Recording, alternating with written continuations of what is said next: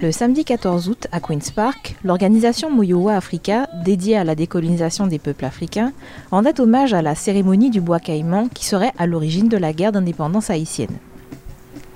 Amaï Kouda, chanteuse, compositrice et activiste canadienne, était l'une des maîtresses de cérémonie. Je me suis sentie appelée parce que c'est mon travail en tant que représentante de mes ancêtres. Daphné Nostrom, originaire d'Haïti, co-animait la cérémonie aux côtés d'Amaï Kouda. Sa présence n'était pas seulement symbolique, puisque ses arrière-grands-parents avaient pris part aux révolutions haïtiennes. Elle raconte. Cette femme a rassemblé beaucoup de gens de la plantation. Les gens se sont réunis, les guérisseurs, et ils ont eu une cérémonie qui a lancé la révolution haïtienne.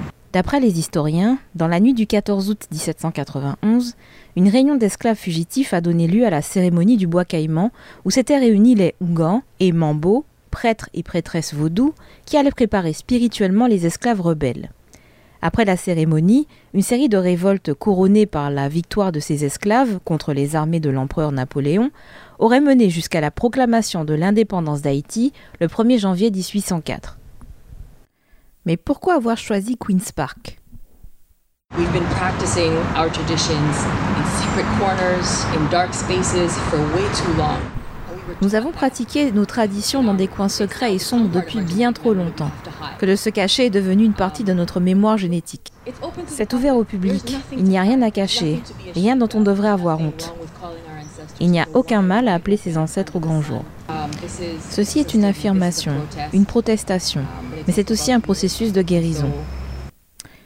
Amaïkouda ajoute que l'évangélisation et le baptême du temps des colonisations ont contribué à la tentative de destruction identitaire des peuples colonisés et déportés. Elle l'explique. Le baptême est la clé parce que nos traditions nous ont été enlevées. Il savait que c'était la chose la plus puissante que nous ayons. De son côté, Daphné Nostrom a apporté des précisions à l'audience concernant les rites que l'on retrouve dans plusieurs religions africaines, aujourd'hui pratiquées au sein des communautés descendantes d'esclaves. Elle rappelle notamment que, contrairement à la croyance populaire, on n'y retrouve pas de représentants ou d'équivalent du diable.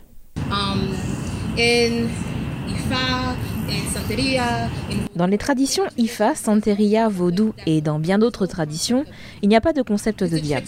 Il n'y a pas non plus de concept de mal. On parle plutôt de fourbe, celui qui vous joue des tours pour que vous puissiez de vous-même retrouver votre chemin. Échou représente cela.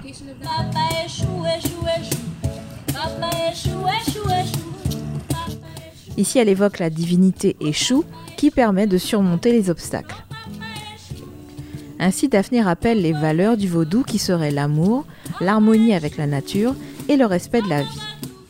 La religion catholique imposée aux esclaves, et plus tard Hollywood et les médias occidentaux, aurait diabolisé ces pratiques pour qu'elles n'aient plus cours dans les colonies. Fidèle aux traditions ancestrales africaines, la musique, le conte, la danse faisaient partie de la cérémonie. On pouvait y entendre chanter et jouer l'Edison, percussionniste cubaine Yoruba, et voir danser Fumu Jamez, danseur chorégraphe congolais. À l'heure où l'on parle de racisme systémique et de discrimination, Amaï Kouda explique en quoi la spiritualité et le fait de lutter pour préserver les traditions a son importance. On l'écoute. Même si le racisme systémique a des conséquences matérielles, on sait que le racisme est immatériel, n'est pas palpable, mais il nous heurte. Alors je crois que peut-être quelque chose que nous ne pouvons pas voir, nos ancêtres, peuvent être une des clés de la solution.